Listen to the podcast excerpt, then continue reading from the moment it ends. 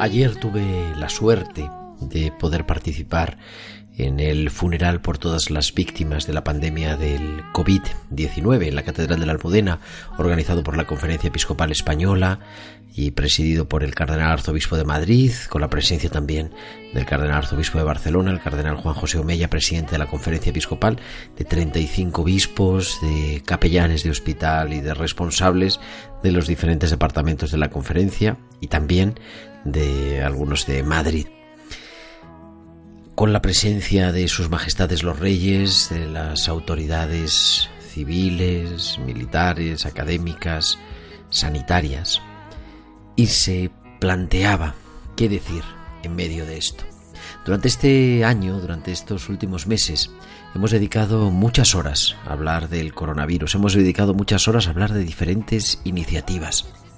Hoy, en este día de San Fermín, después de haber celebrado ayer el funeral, en un tiempo en el que parece que aunque hay rebrotes en muchas zonas de España y tenemos que seguir extremando la, prudencia, pero que sin embargo podemos volver a una relativa normalidad en espera de cómo vendrá el invierno, quiero comenzar una, una mirada distinta al COVID-19 y es el del testimonio de personas que han estado con el coronavirus y que han dedicado su vida y que han descubierto que es su vocación. Porque en el fondo, ¿qué le podemos decir a todas las víctimas de la pandemia, enfermos, aquellos que han padecido, que han padecido el fallecimiento de algún ser querido, o aquellos que han estado gastando y desgastándose la vida, poniendo en riesgo su propia seguridad y su propia existencia en los más diversos trabajos, hospitalarios, sanitarios de todo tipo y en las diversas tareas esenciales o a todos los que lo hemos tenido que sufrir, aunque sea estando en casa sin poder salir. Me sale las palabras que pronuncié hace meses en este tiempo de cuidar y que pronunciaron hace años los padres del Concilio Vaticano II. Sabed que no estáis solos. Ese ha sido nuestro leitmotiv, ese ha sido lo que ha ayudado a que Radio María y de manera especial Tiempo de Cuidar te haya estado acompañando semana tras semana y lo queremos seguir haciendo. No estáis solos los que sufrís, no estáis solos los que no entendéis, no estáis solos los que entregáis su vida porque la descubrís como esa vocación de quien se entrega.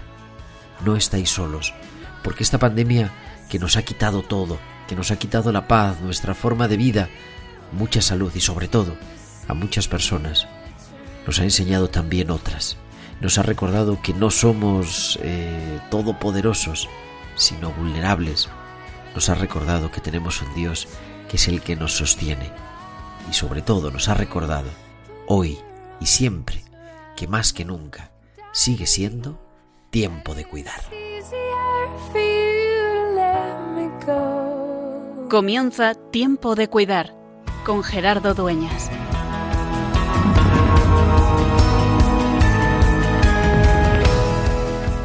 Muy buenas tardes a todos, queridos oyentes de Radio María. Soy Gerardo Dueñas y comenzamos una nueva aventura, la número ya 87 de Tiempo de Cuidar. 87 martes, acompañándote de 8 a 9, de 7 a 8 en Canarias, en este programa de Pastoral de la Salud, cada martes en Radio María. Y lo vamos a seguir haciendo también este verano, durante todo el mes de julio, agosto, septiembre y más allá. Pero en este mes de julio y agosto vamos a dedicar 8 programas a 8 testimonios, personas que nos vienen a contar cómo han vivido su vida y cómo han descubierto en el mundo de la salud su propia vocación, el sentido de su existencia. Hoy una entrevista, un testimonio precioso. Monseñor Segundo Tejado es el subsecretario del Dicasterio para la Formación Humana Integral y es el jefe de la Pastoral de la Salud de todo el mundo. Es nuestro jefe, podríamos decir. Es un español que tenemos la suerte que sea español y puede hablar, por tanto, en español perfectamente, es madrileño de Madrid, mejor que yo, y que nos va, y que dirige la Pastoral de la Salud y que nos va a acompañar esta tarde en Tiempo de Cuidar. Y muchas más cosas siempre aquí en, en, Tiempo de Cuidar en Radio María. Queremos que nos escuchéis y también que nos mandéis vuestros comentarios a nuestro correo electrónico tiempo de cuidar arroba radiomaria.es y en nuestras redes sociales. En Facebook somos Radio María España y en Twitter arroba Radio María Spain. Y podéis publicar vuestros comentarios con el hashtag almohadilla tiempo de cuidar. Y además durante la emisión en directo de nuestro programa nos podéis enviar vuestros eh, mensajes a nuestro WhatsApp al 668-594-383. Pues ya tenemos todo preparado. Nos vamos al Hospital de Bilbao con estos hospitales con alma con Valcisa.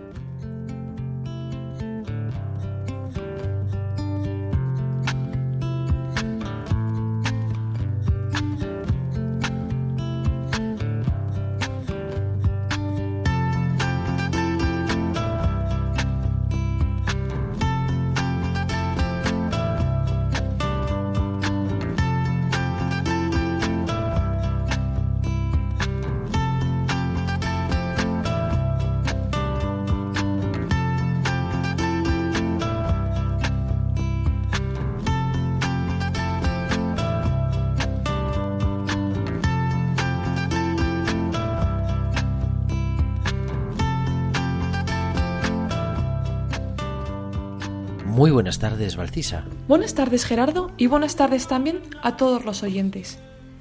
El consuelo de las lágrimas. Hoy he estado con dos pacientes que incluso al estar delante de una desconocida solo les salía a llorar. He pasado por los pasillos del hospital y he escuchado a lo lejos los sollozos de unos familiares por el estado de un paciente.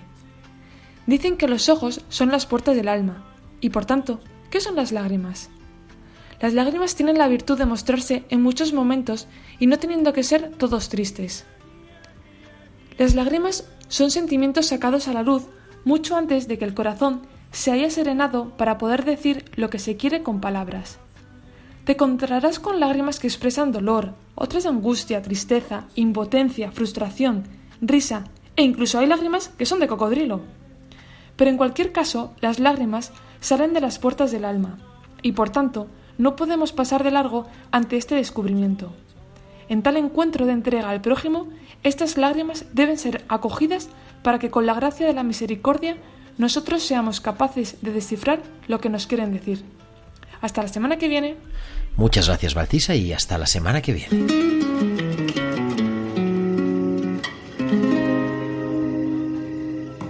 Cuando se caen nuestros cielos cuando se tuerce la voz,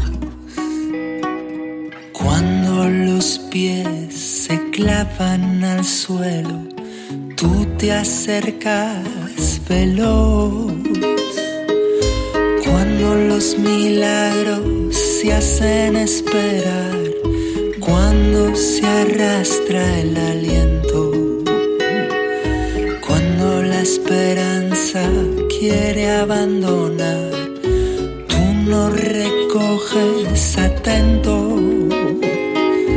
Cuando los miedos nos miran de frente, cuando las caricias son en vano, cuando el camino plano se hace pendiente, tú siempre alargas la mano.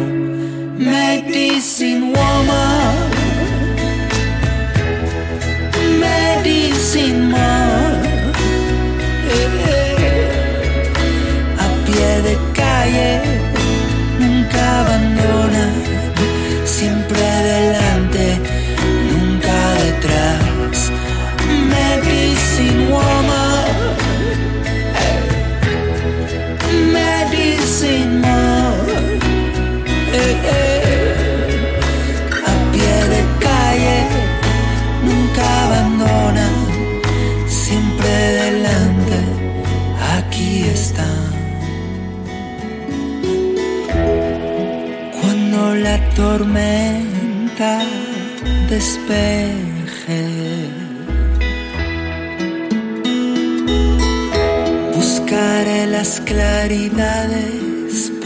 agradecerte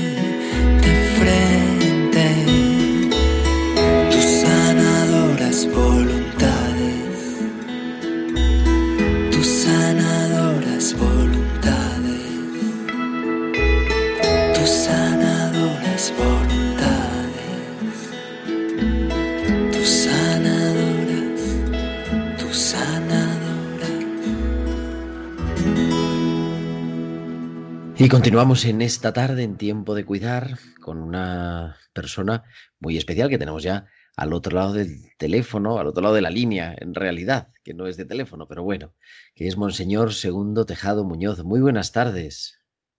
Hola, buenas tardes, Gerardo, ¿cómo estás? Y que nos atiende desde Roma, en, no sé si hace tanto calor como en Madrid. En Madrid estamos teniendo mucho calor estos días. Pues bastante, y además húmedo que es tremendo, porque no te puedes esconder, tienes que ir a un aire acondicionado. No hay manera, aunque te pongas en una sombra, tienes el mismo calor. Exactamente, exactamente. Así estamos. Pues entonces, bueno, aquí tenemos un poquito más seco, pero bueno, dicen que estamos viviendo la semana más calurosa del año. Vamos a ver si la semana que viene no es otra cosa. Segundo Tejado Muñoz es subsecretario del Dicasterio para el Servicio del Desarrollo Humano Integral y, uno de los ámbitos, de las dos patas de su trabajo, hasta donde yo entiendo, es el mundo de la pastoral de la salud. Es así, ¿no?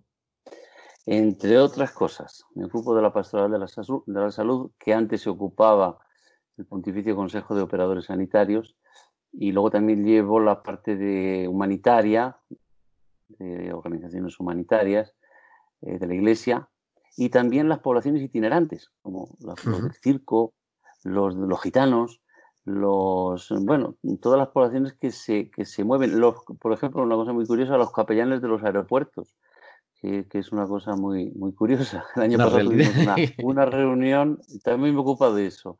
Como nos unieron a una serie de dicasterios, de pontificios consejos en este nuevo dicasterio, pues bueno, nos hemos dividido un poco el trabajo. A mí me han tocado todos estos ámbitos tan interesantes. Segundo Tejado es diocesano de Roma, se ordenó para la diócesis de Roma, pero como pueden nuestros oyentes ver es español de Madrid y creo que de Carabanchel. De Carabanchel Bajo, sí, bautizado en la iglesia de San Sebastián. Y vivo, bueno, vivían mis padres en, cerca de la plaza de Vistalegre, la segunda plaza de Madrid. Ahí, ahí me he criado, ahí he jugado. ahí he estado jugando, viviendo, pero pues la vida nos lleva, ¿no? Ya desde hace muchos años viviendo en, en Italia, en Roma en concreto. Pues sí, después de dar algunas vueltas, porque estuve 10 años de misionero en Albania, eh, en Tirana, y allí bueno, pues trabajé en la reconstrucción de la iglesia de, de, Albania, y allí, bueno, pues entre muchas cosas que hicimos, porque había que hacer de todo, hice, también me hicieron director de la Caritas, Albania, y bueno, de ahí me llevaron al Vaticano a trabajar en todo este mundo de las organizaciones humanitarias y de los proyectos y de, pues un poco la experiencia que yo había hecho en Albania como director de la Caritas me sirvió para el servicio al Santo Padre en la curia romana una realidad en Albania, no, no, no recordaba yo este, estos años, que son 10 años, son bastantes, pero imagino que, claro, en los años 90 en Albania una situación tremenda. Tremenda. Yo llegué a Albania en el año 93, recién ordenado sacerdote. Em, claro, el régimen había caído, el régimen comunista había caído en el año 90 y bueno, prácticamente yo quería ser misionero y bueno, me llamaron a... pidieron un sacerdote que ayudara un poco a, a reconstruir la iglesia allí, a, dar una mano en todo. Y pues hicimos de párrocos, de, de, cáritas y de, bueno, de lo que había que hacer. Era prácticamente... Era reconstruir en sentido literal casi, ¿no? Literalísimo. Eh, reconstruir iglesias que habían sido abandonadas o utilizadas para, para otros fines y bueno, ayudar pues a los obispos que había ordenado San Juan Pablo II en su, en su visita del año 93, creo, 93, 94, 93. pues ayudarles a reconstruir desde cero lo que durante 50 años pues el régimen comunista había, había destruido. Había intentado destruir, porque en realidad pues la fe no se destruye así tan fácilmente. Se conservaba la fe. Pues había un sí, había un había una fe bastante, eh, ¿cómo decir?, sin formación, claro, porque no, no podían tener ni sacramentos, ni vida, ni vida de comunidad, ni, ni, enseñanza. Y entonces, pues claro, era una fe que se iba transmitiendo de generación en generación, pero que tenía, tenía su valor y su fuerza. Eh, algo muy bonito porque te encontrabas personas ancianas que, que habían, habían ido transmitiendo y muchos de ellos bautizando a sus nietos y a, los niños. Y, en medio de un régimen que fue como el régimen de Enver Hoxha, el, dictador albanés, un régimen el más duro que había. El único régimen, fíjate, que, que, por constitución prohibía las religiones, porque esto no llegó ni tan siquiera a otros regímenes comunistas, pero en Albania por constitución estaba era un, estado ateo y venían, venía perseguida la, cualquier manifestación de religiosidad, de fe, en, bueno, pues hasta la cárcel. Yo he conocido muchos, muchos sacerdotes que habían pasado por la cárcel, obispos que habían pasado por la cárcel, monjas, bueno, mm, tuve la gran suerte, una fortuna enorme de conocer a, muchas de estas personas que ya han ido muriendo, ya quedan muy pocos eh, muy, muy pocos. Quizás se cuenten con, con, la con los dedos de la mano, los que quedan de aquel tiempo. Yo tuve la gran fortuna de conocerlos, de estar con ellos, de hablar con ellos y de que me contaran toda la experiencia que habían vivido. Tremenda, tremenda, la verdad es que era tremenda. Se ha publicado hace poco, yo, pues providencia, nada es coincidencia, todo es providencia. En, español, yo creo que ha sido el año pasado, seguramente el 2019, un librito pequeño que no sé si, le ha llegado de Diez de que es un diácono de Francia, francés, eh, sobre el Beato Mar, Marcuni y los mártires de Albania. Sí, Una colección.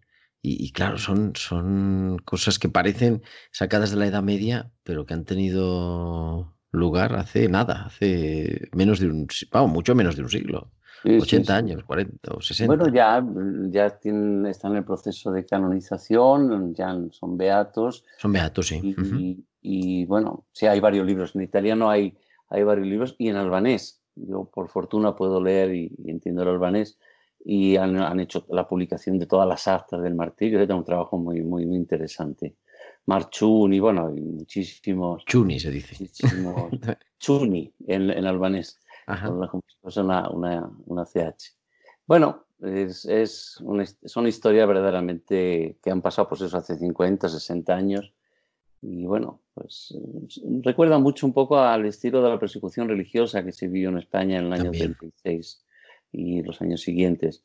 Es un poco ese estilo de, odio a la, fe, a la iglesia y bueno, pues hay testimonios estupendos de, martirio, de martirio, realmente martirio. Y que siempre, hombre, yo creo que siempre nos, nos impactan y nos cuestionan también nuestra propia fe, ¿no? Y el, poder estar ahí, claro, hace, en el año 93, hace 27 años, eh, claro, una cosa mucho más reciente, estaba vivo en, en la realidad de la, de la iglesia albanesa. Así que una tarea interesantísima, imagino, y que también le llena a uno, ¿no? Le, le, hace vivir su fe de una forma distinta. Bueno, ha sido, ha sido, la experiencia de Albania ha sido fundante, ha sido mm, prácticamente yo cuando tengo que, eh, he aprendido tanto, además los primeros años como sacerdote, una situación muy precaria en todos los sentidos, económica, humana. Pero yo tengo que decir que es la época mejor, la que más recuerdo con más cariño, quizá por las dificultades y por... En las dificultades vemos también la mano del Señor que nos ayuda y que está a nuestro lado y que si, Él quiere una misión, la bendice y, te hace ir adelante no obstante las dificultades.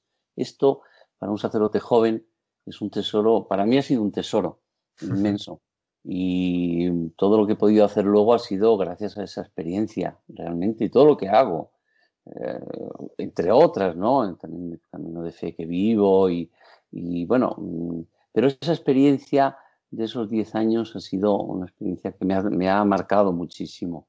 Eh, vivir además en una, tierra extranjera mm, te da mucha libertad también. Eh, son, uno, uno, se convierte un poco provincial de su terruño, ¿no? Y, abre la, visión al, mundo que es enorme y que, y que, bueno, que está lleno de riquezas por donde vayas. Para mí ha sido una, una, experiencia que me ha ayudado muchísimo, eh, sobre todo en el trabajo de la, de la Santa Sede. Pero también diría a nivel personal, ha sido 10 años de, de vivir, en, servir a una iglesia que no es la tuya y que no son y sentirme muy querido por los albaneses, yo siempre lo digo. A mí, la gente, yo me he llevado el recuerdo de cariño, de, de, un amor por parte de la gente y son gente muy afectuosa. Mm, pues como todos, cuando te das un poquito, un poco que sea, y el Señor te permite darte un poquito a los demás, la gente te quiere porque es, es, es, es recíproco. Yo he tenido muchísimo cariño y, me fui llorando de Albania cuando me tuve que ir, me, pidieron de hacer este servicio a la Santa Sede. Me costó mucho, me costó mucho irme. Había echado mis raíces allí ya. Claro, y siempre salir es, complicado. Pero, claro, el siguiente, los siguientes 10 años, prácticamente creo, ¿no? Es, en, en Corunum. Bueno, un poquito más de 10, sí, 10, 12 más o menos, sí, sí, en Corunum. Llegué a Corunum y empecé a trabajar pues, en lo que era el Pontificio Consejo Corunum. Mi experiencia de Cáritas me dio la posibilidad de, acompañar la familia Cáritas, la Confederación de la Cáritas Internacionales, ayudándoles.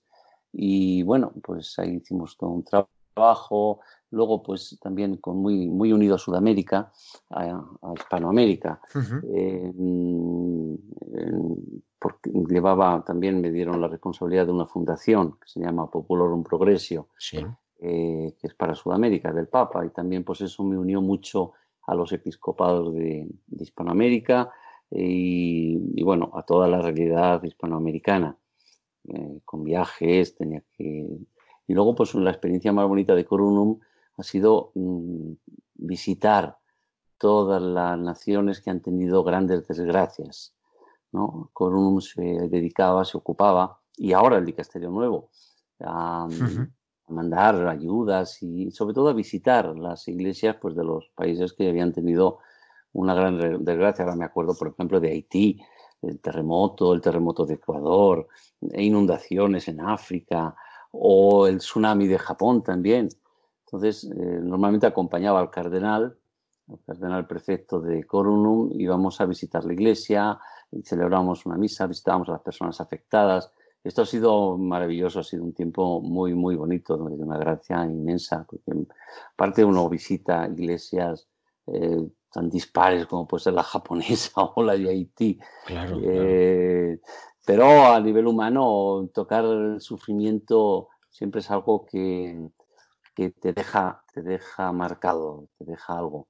Visitar a las personas que sufren y estar cerca, llevar el cariño del Papa, porque nosotros íbamos a llevar la proximidad del Papa, normalmente llevábamos un, recogíamos algo de dinero entre los fieles y bueno, hacíamos algún trabajo de reconstrucción. Ahora me acuerdo, por ejemplo, en Haití reconstruimos una, una escuela eh, que se había caído completamente. En Ecuador también hicimos una escuela. Bueno, son proyectos que se hacen con la ayuda de los fieles, de la gente que manda al Papa pues un poco de dinerillo para, para que haga sus obras de caridad. Y este trabajo también, también me lo dieron en, Colombia, un trabajo muy, muy lindo, muy bonito. Yo creo que es importante, ¿no? Recordar esto, porque a veces se piensa, bueno, la Santa Sede, el, Vaticano, todo el funcionamiento de las oficinas centrales ¿no? de la Iglesia, podríamos decir, pero claro que luego es desde una... Bueno, que también tendrá sus problemas como en todas las instituciones humanas, pero desde una sencillez, desde una cercanía a la gente y desde un y desde una respuesta rápida también, ¿no? Porque es eh, esa tarea en, Corunum era prácticamente inmediata. Las pocas semanas de haber tenido, pues yo recuerdo, ¿no? El, terremoto en Haití, ¿no? Eh, vamos a haberlo visto en las noticias. Mm, estar allí presente, acompañando y, recordando eso, el, que en medio del sufrimiento, en medio de, el caos que forman estas, estos, estas grandes catástrofes, pues la Iglesia y Dios está, sigue estando presente y, sigue dando sentido a la vida. Mira, yo me he encontrado donde he ido mucha iglesia. Yo lo, yo lo tengo que decir, no, no por defender a nadie, porque la iglesia no necesita que la defienda a nadie. La iglesia trabaja y yo donde he ido me he encontrado mucha iglesia. Y yo siempre lo digo, lo que hace, lo que hacía Corunum, lo que hace ahora el dicasterio, lo que puede hacer la, la Santa Sede es una gota en, relación a lo, que hace la Iglesia. Eh, cuando vas a, un territorio que ha tenido una desgracia, pues enseguida te encuentras allí las cáritas que se han movido, las congregaciones religiosas, las diócesis, los párrocos. Y bueno, cada uno con su carisma y cada uno con su propia llamada a ayudar, pero yo me he encontrado mucha iglesia, eh, allí donde he ido. Eh, nosotros lo que hacíamos era llevar el, cariño del Papa, siempre con algo simbólico, nunca hemos querido eh, convertirnos en, una agencia de ayuda, en una cosa muy estructurada, con muchos técnicos, porque eso lo hacen otros, eso lo hacen las cáritas, eso lo hacen los, las organizaciones humanitarias, que hay muchísimas, hay y no cáritas, Manos Unidas y tantísimas otras. y ver esa riqueza con problemas, con tantos problemas donde se va, porque claro, son siempre situaciones muy complicadas las que se viven. Pero yo he visto mucha iglesia aquí, allá, donde me he movido, donde he ido, siempre estaba la iglesia en primera línea ayudando. Eh, yo, mm, pues eso, muchas veces me dicen, es que la iglesia no dice lo que hace y tal. Si es que no nos hace falta, yo no sé cómo decirte. El que se hace publicidad es que tiene poco que dar eh, hay que dar como, pues como la, la, la, viejecita de las dos monedas, ¿no? Que echaba en el secreto todo lo que tenía. Y hay tantas viejecitas que echan lo que tienen y que ayudan. Y, y, eso tiene un valor inmenso. Y bueno, hay que decir lo que se hace, evidentemente, hay que pero no, no como una defensa. Nosotros hacemos lo que hacemos, la Iglesia hace lo que hace por su misma, por su misma naturaleza la iglesia, si no es misionera, no es iglesia, ¿no? Decía San Pablo VI. Y bueno, lo han dicho todos los papas de, la historia. Si la iglesia no es misionera, no mira hacia afuera, el Papa Francisco lo está repitiendo constantemente, ¿no? La iglesia en salida, pues es algo, es algo parecido. Si uno es autorreferencial, si uno está siempre viviendo con sus cosas, al final todo se pudre. Hay que salir. Y esto yo lo he visto en la iglesia. La iglesia no es lo que dicen que, es. Hay de todo en la iglesia, claramente, pero yo siempre donde he ido he visto mucha iglesia. He visto pocos partidos políticos yo donde he ido por ahí. Pocos, nada. quizá ninguno. He visto muchas ONGs y muchas de la iglesia. Muchísimas. Y gente que da, da la vida y en el muchos de ellos en el silencio es muy difícil em, em, dar un valor a lo que la iglesia hace, porque lo importante de lo que la iglesia hace es la señora en la parroquia que va a visitar a los enfermos, va a visitar a las... Eso, eso, es, eso no se puede medir, eso es imposible de medir. Eso es, lo que tiene valor. ¿Eso cómo lo mides? Vas a, vas a ir parroquia por parroquia viendo la Con un cronómetro. que va a ayudar a los pobres, que va a ayudar a los ancianos, a los enfermos, etcétera eso, eso, eso no, tiene medida. y ese es el gran valor de la iglesia. Lo demás son. Bueno, o sea, hay, hay, también grandes números, claramente. La Caritas pues tiene sus números y hace sus proyectos y está muy bien. Y esos números, pero no son significativos de lo que la iglesia hace. Porque lo que la iglesia hace es, son esas pequeñas cosas que nos dice nuestro bautismo que tenemos que hacer. Eh, y, y, eso, pues muchas veces, mejor que la mano derecha no, sabe, no sepa lo que hace la izquierda tiene mucho más valor todo eso y eso, eso no se puede medir y es mejor que no se mida. Y es incontable, es verdad. Muchas veces no lo encontramos. Sobre todo en valor, no tanto en, números, sobre todo en el valor que tiene. El, el, perder el tiempo, entre comillas, ¿no? Que no es perderlo, sino ganarlo estando pues con quien se necesita estar y con tantas personas que es verdad que son esenciales. Veía hace unos días en un canal, ¿no? Decía, había sacado un, canal de una parroquia, había sacado una, una sección, una especie de entrevistitas sencillas a la gente de la parroquia que la llamaban esenciales y me gustaba, ¿no? Porque dices, pues es verdad, es que hay mucha gente desapercibida, que no tiene cargos, nombramientos, pero que es esencial para la vida de la iglesia y que es la que hace al final que la iglesia esté cercana a ese enfermo que está en este lado, a esta persona que se ha quedado sin casa o a aquellos que hay que llevar alimentos y lo hemos visto un montón estos días.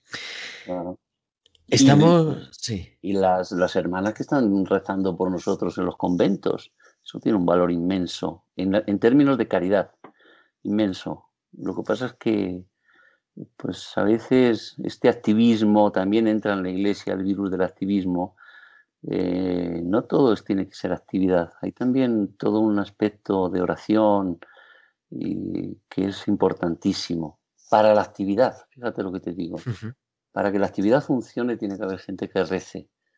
Y, en este sentido la iglesia es un coral, no, no, es, no es una sola voz, no puede ser una sola voz.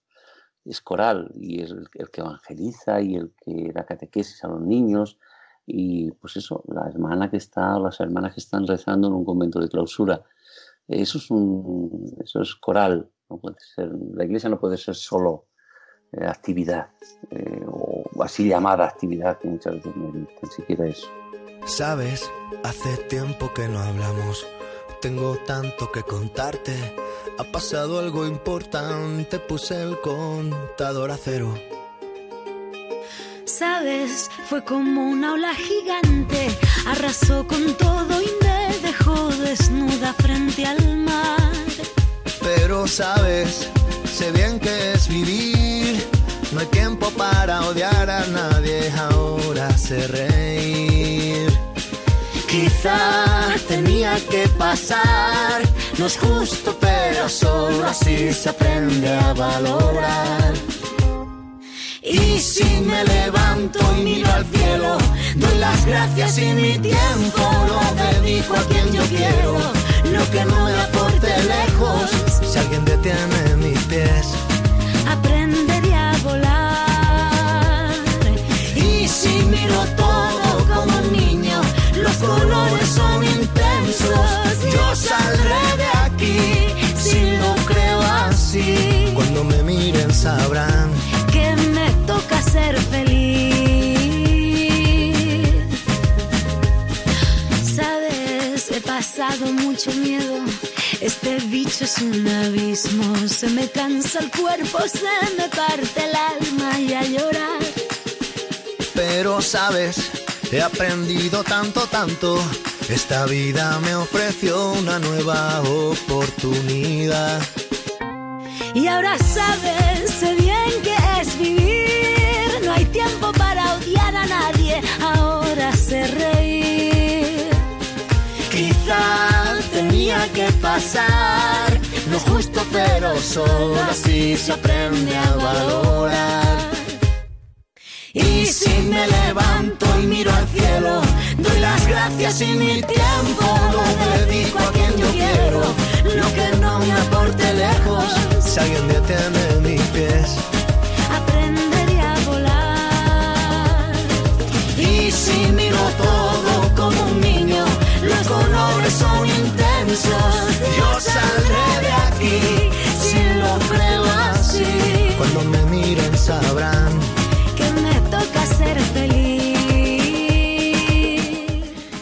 Estamos en esta tarde, continuamos en Tiempo de Cuidar, en esta tarde de este día de San Fermín, de un día de San Fermín tan atípico, con Monseñor Segundo Tejado, y, entramos en la parte de, la pastoral de la salud, porque en el 2017 el Papa Francisco empieza esta reforma de la curia que todavía no ha terminado y se instituye o se crea, no, no sé cuál sea la palabra, ¿no? el, el dicasterio para el servicio del desarrollo humano integral.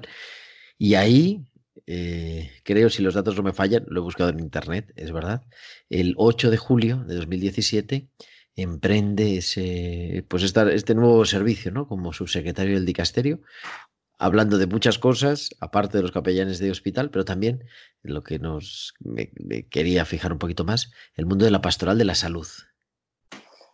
Pues sí, hemos heredado lo que el trabajo que han hecho durante tantos años el Pontificio Consejo de los Operadores Sanitarios, que se ocupaba pues de todo el tema de la salud, con un foco especial al cuidado y al acompañamiento de los operadores sanitarios, los médicos, los enfermeros, los farmacéuticos, las estructuras también, los hospitales, etcétera. Em, con, un, con un toque nuevo, porque el Papa ha querido dar un poco un toque nuevo a este. Y yo creo que es, es algo bueno, porque las curias siempre hay que reformarlas, porque la realidad cambia. Los pontificios consejos nacieron eh, después del Concilio Vaticano II, viendo Pablo VI la necesidad que la Iglesia estuviera presente en todos los ámbitos de la vida de, de los hombres, ¿no? La salud, o bueno, la economía, o pues eso, lo humanitario, eh, tantísimos otros. Y entonces, em, el, cambio que hemos percibido y que estamos intentando llevar adelante está un poco en esa palabra integral. Eh, yo cuando vino el Papa a visitarnos al dicasterio le hice una pregunta personalmente, se la hice, pero un poco se la hice a nombre de todos los que estábamos allí. ¿Qué, qué, le dije, ¿qué quiere usted de nosotros? Porque tenemos tantos ámbitos, tantas cosas que, que me gustaría saber qué quiere, el Papa, qué quiere usted, el Papa, de nosotros. Entonces el Papa se quedó pensativo unos segundos y me dijo, nos dijo a todos, dice, tenéis que, tenéis que, que ver y que trabajar eh, a la luz de la palabra integral. Esto es, que el problema de la salud no es un problema mm, solo de salud. Solo físico, del nivel del análisis. De, los hospitales o de, la cuestión sanitaria, sino que todo el tema de la salud tiene mucho que ver con todo.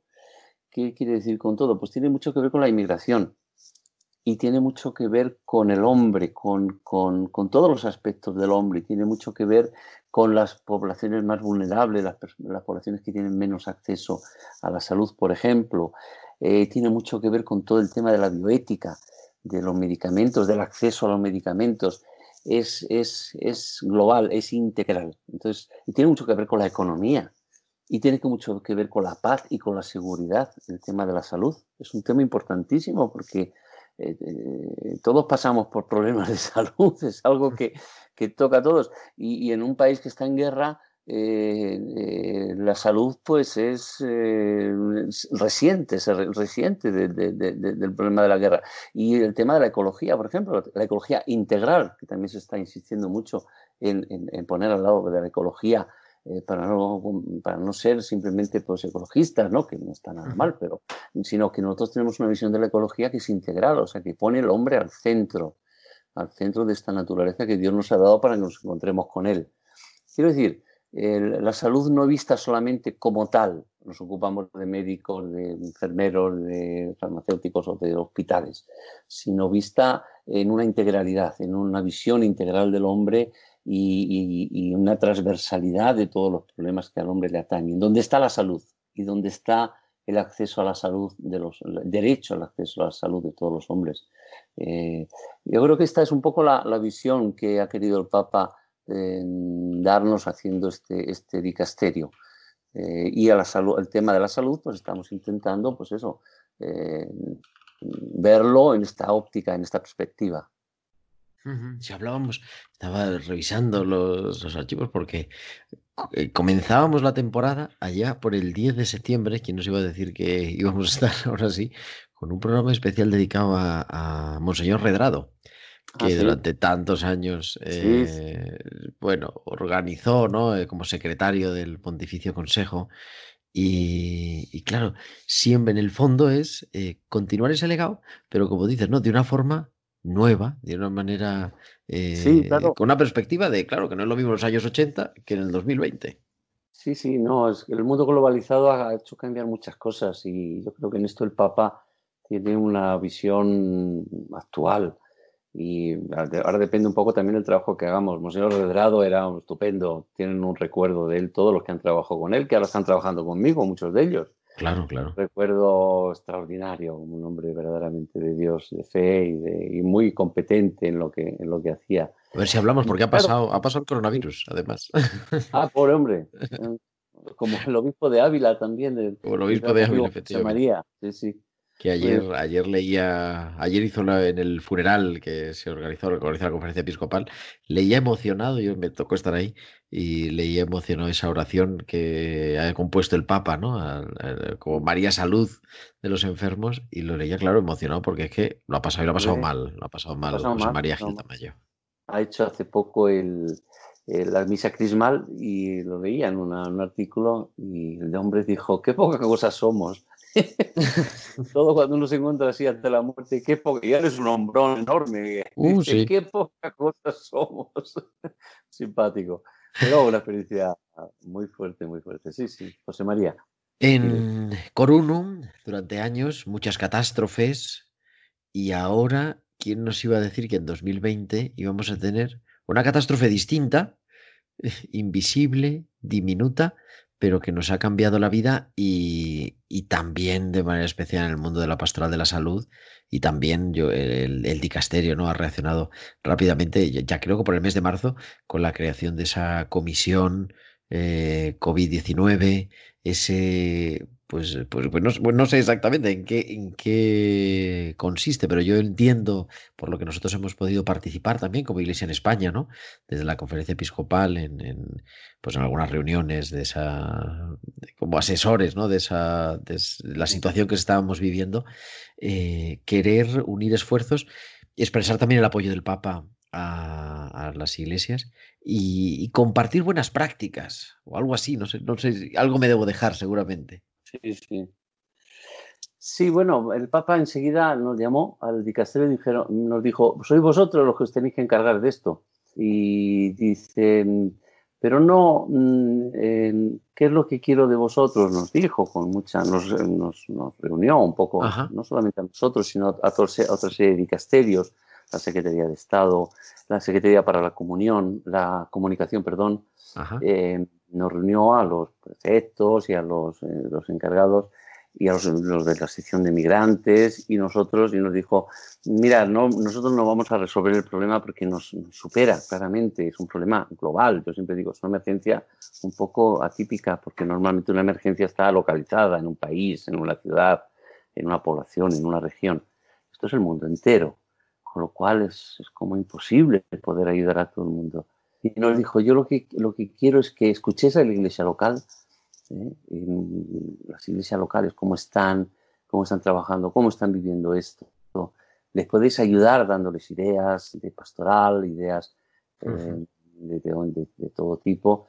Y sobre todo que, que, ayudéis un poco a la iglesia, a la humanidad a reconstruir el futuro, a reconstruir, a reconstruir un futuro después de todo esto que estamos viviendo a la luz de la fe, a la luz de la esperanza que nos anima a los cristianos.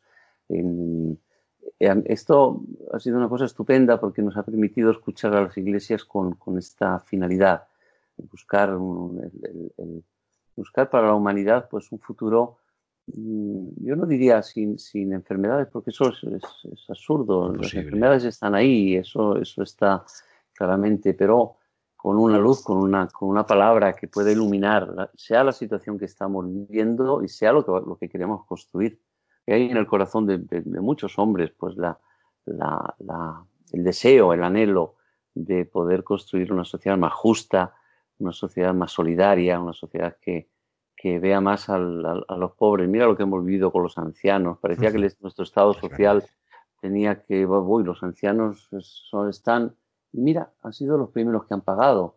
Eh, pero no solo los ancianos, los pobres, la gente que no tenía sin techo, ¿dónde se meten a, pasar la, cuarentena? Eh, quiero decir, eh, una sociedad que mire mucho más a los pobres y que mire mucho más a las personas más vulnerables, más débiles. En este sentido, yo creo que la Iglesia tiene una palabra, todo el mundo está mirando a ver qué, qué dice la Iglesia, qué dice el Papa en toda esta situación. Yo creo que tenemos que, que tener una palabra de fe que ilumine también a las personas eh, en la construcción del futuro y en la construcción de este presente que va a ser muy complicado porque todos ya se va sabiendo que, está para llegar la, bomba de la, crisis humanitaria, de la crisis del, mundo del trabajo, eh, la crisis económica, financiera de todo tipo. Pero va a depender también mucho de cada uno de nosotros que queremos aprender de esto, porque de esto tenemos, de todo lo que nos pasa en la vida tenemos que aprender. Porque todo, mm, dice San Pablo, todo concorre al bien para los que aman a Dios. Eh, esta es una frase importantísima porque es verdad que para quien, quien, ama a Dios, quien tiene, todo concorre al bien, o sea, todas las cosas, aunque parezcan muy negativas, se puede construir algo bueno. Siempre se puede construir algo mejor. Concorre al bien, es para bien, esta visión que tiene un hombre de fe, una mujer de fe, eh, yo creo que es algo que eh, los que no tienen fe y los que, los que no creen están esperando de la iglesia. En el fondo, todo hombre desea siempre en su corazón encontrarse con su creador. Y la iglesia tiene esta palabra que ilumina y que ayuda, es la palabra de la fe. Yo creo que esto es lo que tenemos que hacer y lo que, lo que estamos llamados a hacer y lo que nos pidió el Papa de, construir, de, ayudar, de, inspirar la construcción de un futuro mejor para la humanidad. El mejor no quiere decir con bienestar, no es una cuestión de bienestar, de, vivir mejor en un sentido burgués, no sé cómo decir, más tranquilito. Más tranquilo, más, con más cosas. Esta pandemia lo que nos ha hecho ha sido eh, parar esto, porque el hombre eh, nos sentimos como muy seguros. La técnica, la ciencia, con lo cual no estoy, no estoy hablando, no hablo más de la técnica ni de la ciencia, todo el contrario. Pero mm, al hombre le ha dado como una, una capacidad de prever el futuro. ¿no? De alguna manera la economía se prevé cómo va a ir, cómo no va a ir una empresa. todo son cosas que están muy bien. ¿Qué ha pasado? Que eso lo pasamos también a nuestra vida y parece que lo tenemos todo seguro. ¿Y qué nos ha pasado con esta pandemia? Pues el escándalo del imprevisto, o sea, algo que no te puedes prever, que no lo has previsto, que no está en tus logaritmos ni está en tus, en tus eh, maquinaciones de cómo tiene que ser tu futuro. ha sido como una cosa que nos ha dejado un poco desnudos y un poco eh, eh, pues buscando un porqué, un porqué de todo esto el hombre, pues, pues quizá íbamos demasiado rápidos en tantas cosas y, nos hemos parado y, hemos visto que, pues que esa construcción del futuro es una construcción, una construcción que por una parte está muy bien, pero por otra parte eh, al hombre no, le, no, encuentra una respuesta al imprevisto, no encuentra una respuesta a la enfermedad, no encuentra una respuesta al sufrimiento, a la cruz, al final. Al final. Y aquí, es donde, aquí es donde la iglesia tiene que dar una palabra, una palabra de fe, porque la iglesia la tiene, tiene esta palabra. La tiene porque tenemos el Evangelio, y el Evangelio es esto. El Evangelio es la respuesta que Dios ha dado a su Hijo crucificado, y resucitándolo de la muerte, y, abriendo a los hombres el camino al, cielo, el camino a, una vida con Él, eh, que no es una vida sin enfermedades y sin pandemias, no, no, habrá otras pandemias y otras enfermedades y un día nos iremos, cada uno de nosotros, pero se puede vivir esta vida con Dios y con el amor de un padre eh, y, con una, con una iglesia eh, que es muy distinto y con la fe que te ilumina, ilumina eh, pues todo la pandemia y, lo, y todo. Y todo. el, escándalo de lo imprevisto. Me quedo con, con, esa palabra, creo que en el fondo es el escándalo de la cruz también, de la que habla. Claro, claro, es lo mismo. La cruz, la cruz a los a los pobres apóstoles, pues es que fue un, fue un escándalo, salieron todos corriendo. solo podían esperar, podían esperar que su, su maestro, eh, Jesús, que todo el mundo le escuchaba, que Osana, Osana, Osana, y a las semanas se lo cargan, le ponen en una cruz. Los, claro, pobres apóstoles tuvieron el escándalo del imprevisto. salieron corriendo todos. Y claro, luego el trabajo de Jesús es convencerles que el crucificado es el resucitado con los discípulos de Maús. Tienes que convencerles que aquel que había salido corriendo, aquel imprevisto, era Dios mismo. Algo enorme. Esto, esto lo tiene la iglesia. Y eso es lo que hace la iglesia. Teniendo esta visión global, mm, vamos, en la medida de lo posible, ¿no?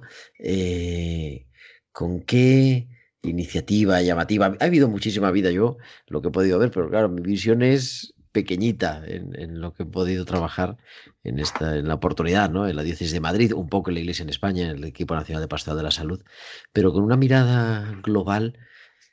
En la Iglesia se ha hecho, yo me gusta decir, no, no sé si está de acuerdo. Eh, hemos hecho lo que siempre hacemos, que es acompañar, que es estar, lo que ha hecho la Iglesia toda la vida. Lo que pasa es que nos ha tocado hacerlo de una manera nueva, con mascarilla, con videollamadas, eh, ¿Cómo se vive eso desde, pues desde el, puesto de mayor responsabilidad a nivel eclesial? Pues mm, no sabría decirte, la verdad. Ha sido una experiencia eh, muy particular porque yo he visto verdaderamente, he visitado, he podido visitar con todas las precauciones un hospital en Roma y he visto verdaderamente un, un, espíritu fantástico, fantástico en estas personas. Han hecho lo que hacen siempre, no, a mí me lo decían ellos mismos, dicen, no somos héroes, esto lo hemos hecho siempre. Cuando hay que estar con un enfermo, estamos. y tenían razón, o sea, han hecho lo que hacen siempre. Pero claro, también frente a una, una, una cosa como esta que hemos vivido, que estamos viviendo de la pandemia, claro, ha habido, ha habido realmente personas que han dado la vida, han dado la vida con ese, con ese espíritu que tienen los médicos, los, los, los enfermeros, desgraciadamente, pues ahora con todas estas leyes de eutanasia y de, compañía, pues esto esperemos que, que, nuestros, nuestros médicos católicos pues eh, se mantengan firmes en la defensa de la vida. Realmente tenemos que ayudarles mucho, hay que estar con ellos en, en, una batalla que nos espera, una batalla, un, un, sí, una batalla también se puede decir así, para defender la vida, porque la Iglesia siempre ha defendido la vida y los médicos siempre han defendido la vida, aunque no sean de Iglesia. Su, el espíritu médico es salvar la vida, no, no destruirla. Yo creo que en eso eh, ha, habido, ha habido experiencias fantásticas. Hemos escuchado eh, muchísimo, hemos tenido videoconferencias con muchos responsables de la pastoral de la salud en todos los continentes, por lenguas. Hemos ido a Estados Unidos, Sudamérica, también con España hemos hablado, en Italia también hemos hecho algunas, algunas videoconferencias con centenares de, de, responsables diocesanos de, de, pastoral de la salud. Tengo que decir que había, había una imaginación fantástica por parte de los sacerdotes, cómo llevar a los, a los enfermos la comunión, la, la, mm, entonces se las han inventado con los médicos, o sea, todo en seguridad, ¿no? Sí, sí, claro, claro. Fuera del, del, pero con celo, quiero decir, yo he visto muchos, muchísimos médicos con muchísimo celo. Iban al director del hospital y se, y se ponían pues esos monos que llevaban los para poder ir a acompañar. Y luego además también muchos médicos que han acompañado personas. A mí eso me encanta. Yo tengo una sobrina que es enfermera y ha, estado en un reparto COVID de un, hospital y, y también ha ayudado por muchos, muchos enfermos que estaban muriendo y les, les cogía, les cogía de la mano y les, les hacía un signo de la cruz en la frente. Y bueno, pues cosas de estas. Eh, un, otro, otro capellán también se inventó una forma de dar la comunión originalísima y sin que se, nadie tocara nada y tal, pero, pero con muchísima imaginación y celo. Eso dice de celo pastoral y amor por las personas. Ha sido una cosa muy triste que las personas murieran sin, sin la consolación de un, de un capellán, de un... Esto los que somos sacerdotes sabemos lo que es lo que, lo que es una persona que está metiéndose y que lo sabe. Y, muchas veces tengo la experiencia que las personas cuando vas a visitarlas, cuando están en fin de vida, pues se relajan. Es como si dijeran, bueno, pues, Señor, me, meto en tus manos. Ya eh, me he confesado, he comulgado y me meto en tus manos. Y se van, y se van al cielo. Y son experiencias bellísimas que los, los, los, los capellanes de los hospitales pues tienen el, el, el, forja, el, el morral lleno de, de, estas anécdotas. Hemos escuchado muchas de estas cosas maravillosas. Ha sido un momento de comunión muy bonito con todos estos responsables de los... También hemos hecho algunas... Me ocupo también de las cárceles, fíjate, eh, del mundo de las cárceles, que es interesantísimo el trabajo que hace la iglesia en las cárceles. Hemos hecho también un par de, de encuentros virtuales con capellanes de cárceles también. Ha sido muy bonito, muy tocante en este tiempo. La iglesia ha estado ahí donde estaba siempre, haciendo lo que ha hecho siempre, con celo, eh, que la iglesia se crece cuando, cuando hay problemas de este tipo y, y uno mm, deja sus cosas y se pone a, a, trabajar y ayudar a los demás. Y la iglesia ha estado ahí y está ahí. Y es lo que, lo que ha hecho siempre, pero con, con mucho amor y con pero más de una amor, moda siempre nueva también. Siempre nuevo, pues claro, las situaciones cambian y, y hay mucha imaginación. ¿eh? Tenemos los, los sacerdotes tenemos mucha imaginación para, para las cosas buenas. El tiempo en la radio se nos pasa como un suspiro, llegamos al final del programa. Eh, ¿Volvería a ofrecerse voluntario para ir a Albania? Digo, Bueno. otra vez, al empezar, no ahora, no, no ahora con esta situación. digo, Sí, sí, sí, sí, sí, sí. No, con los ojos cerrados. Sí, sí. Yo espero que cuando acabe el tiempo en la, la Santa Sede pueda volver hacer eh, misionero, porque es lo que me gusta, y donde yo he estado más feliz, y donde he estado más, donde he aprendido más cosas y donde he estado, pues eso, más feliz, más contento, donde he encontrado al Señor más cercano, más, no ahora no lo encuentre, pero en aquellos momentos de dificultad fue un, tiempo de gracia enorme. Sí, sí. Monseñor Segundo Tejado Muñoz, español al servicio de la Santa Sede, subsecretario del Dicasterio para el Servicio del Desarrollo Humano Integral. Muchísimas gracias por compartir esta tarde, esta tarde de verano, esta tarde de julio en Radio María en España y, gracias también por todo el trabajo diario al servicio de los que sufren y de manera especial de los que sufren a consecuencia de la enfermedad. Y, y bueno, yo pediría a todos los oyentes de Radio María que recen por mí yo egoístamente, y, pero también que recen por, por el dicasterio en el que trabajo, que tiene una misión muy importante y, bueno, que, que, recen también por nosotros y por el Papa, por el Papa Francisco. Pues en eso quedamos, que además los oyentes de Radio María en eso no fallan. Segundo Tejado, muchísimas gracias, buenas tardes. Un abrazo muy fuerte a todos.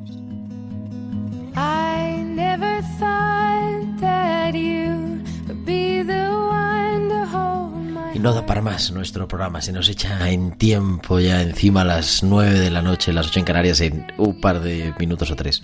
Pero nosotros volveremos el próximo martes, en tiempo de cuidar, a las 8 de la tarde, las 7 en Canarias. Y estaremos aquí para seguirte contando historias y para seguirte acompañando, porque hoy más que nunca es tiempo de cuidar. Que descanséis, sed felices. Un abrazo de vuestro amigo el diácono Gerardo Dueñas. Han escuchado Tiempo de Cuidar con Gerardo Dueñas.